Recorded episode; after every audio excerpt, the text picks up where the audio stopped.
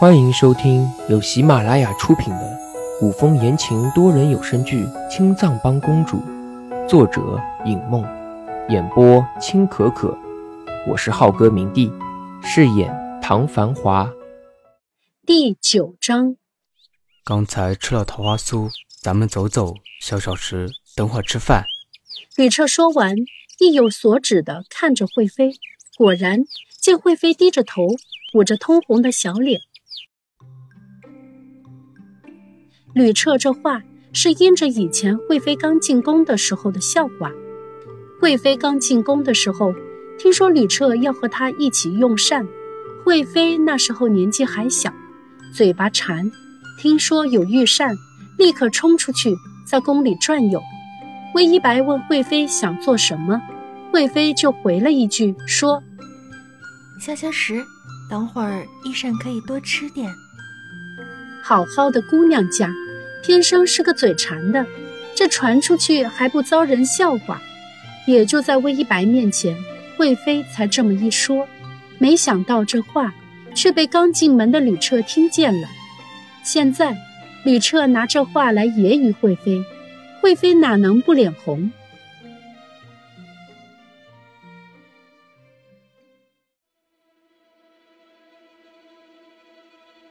柔妃切了几个时辰的水果。手都酸了，手指也被刀磨破了皮。回到洗尘殿的柔妃气得砸了手边所有的东西，小肚子扑通跪倒在地，语带自责：“娘娘，您罚奴才吧，今天是奴才没有保护好娘娘。”柔妃一屁股坐在小榻上，气得将手中的帕子都撕了。你起来！跟你没有关系，都是那个魏一白，仗着自己是幻夜国的公主，就敢骑到本宫头上，本宫一定要他不得好死！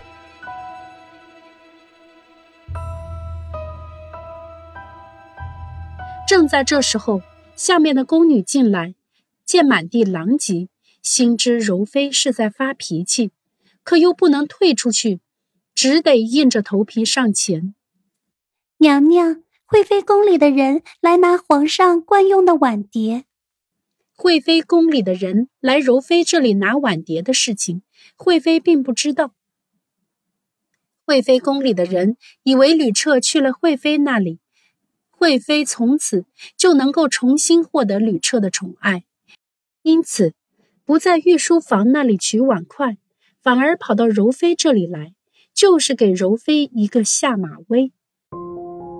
柔妃猛地回头，恶毒的双眼盯住宫女，一双眉目几欲喷出火来，咬牙切齿地问：“谁要来拿碗碟？”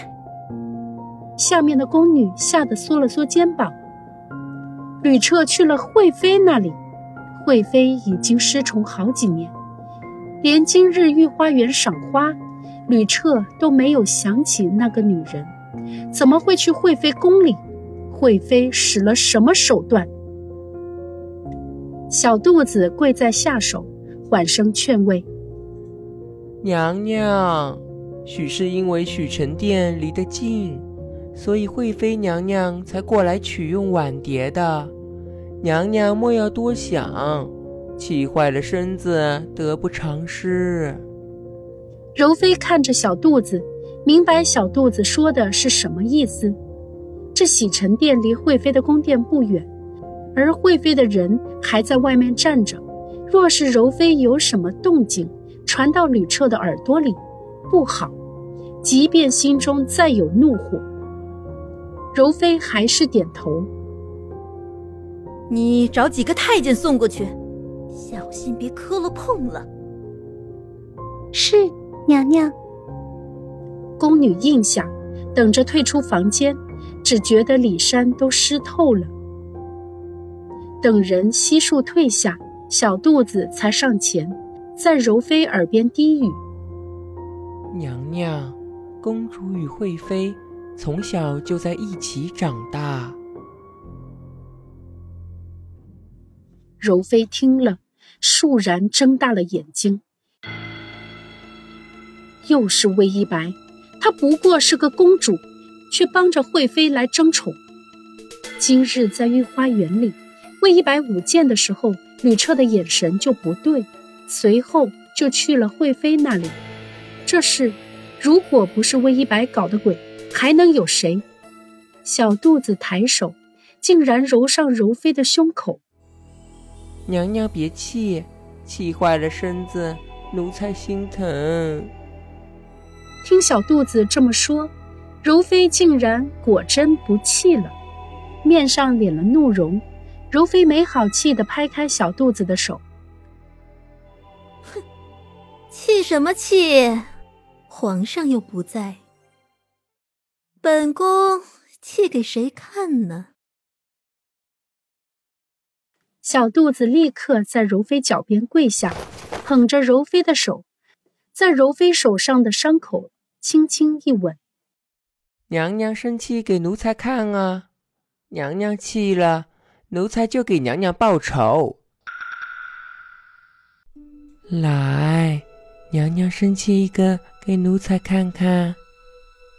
却不知道这小肚子是什么人，居然敢这么对柔妃，而且那话里也不是奴才对主子的话。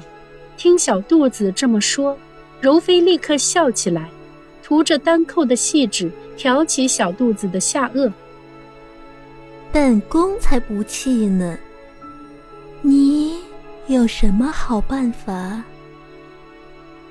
这办法好，自然。就是怎么对付魏一白，小肚子附身，凑在柔妃耳边细说。柔妃掩着嘴，笑得志得意满。午后，吕彻正在和惠妃临窗作画。洗尘殿的宫女来请皇上。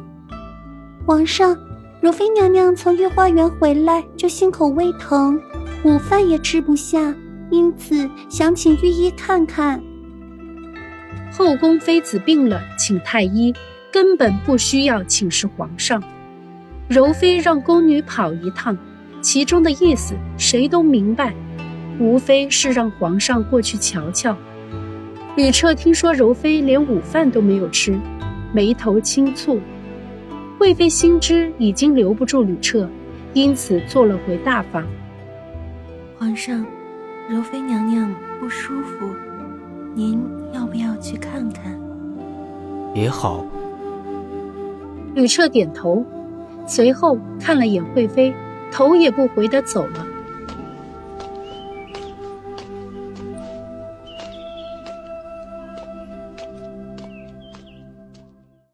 等魏一白听说吕彻去了洗尘殿的时候，也掩不住心中的萧索。